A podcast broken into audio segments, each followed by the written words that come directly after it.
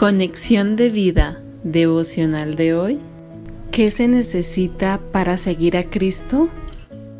Dispongamos nuestro corazón para la oración inicial. Padre de la Gloria, ayúdame a ser un buen soldado de tu ejército, a mantenerme firme y sin titubear en la misión que tú me enseñarás.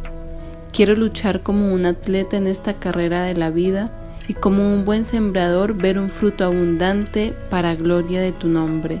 Amén. Ahora leamos la palabra de Dios. Segunda de Timoteo capítulo 2 versículos del 3 al 7. Tú pues sufre penalidades como buen soldado de Jesucristo. Ninguno que milita se enreda en los negocios de la vida, a fin de agradar a aquel que lo tomó por soldado y también el que lucha como atleta no es coronado sino lucha legítimamente. El labrador, para participar de los frutos, debe trabajar primero.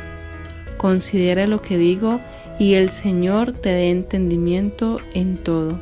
La reflexión de hoy nos dice, Pablo escribe su segunda carta a su joven discípulo Timoteo y por medio de tres parábolas describe lo que se necesita para seguir a Cristo.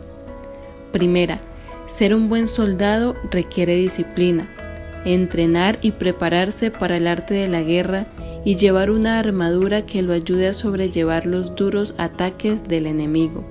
Efesios 6, 10 al 18. Requiere servicio, ser capaz de dar su vida por defender una causa común.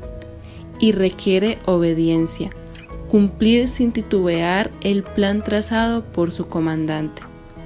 Finalmente, un buen soldado no se desconcentra de su misión, no se enreda en los negocios de la vida, sino que marcha con entusiasmo y valor a la victoria. Segunda, ser un atleta. ¿Quién más que un atleta para saber de perseverancia y resistencia?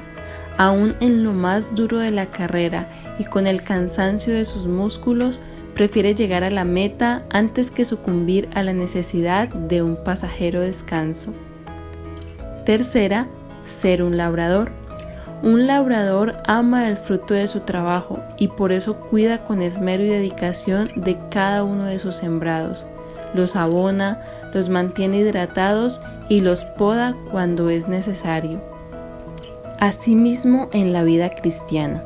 Nuestro caminar con Cristo implica mucha valentía, perseverancia, disciplinas espirituales, oración, lectura de la palabra, ayuno, no solamente para mantener nuestra relación personal con Dios, sino para mantener nuestras relaciones con el prójimo.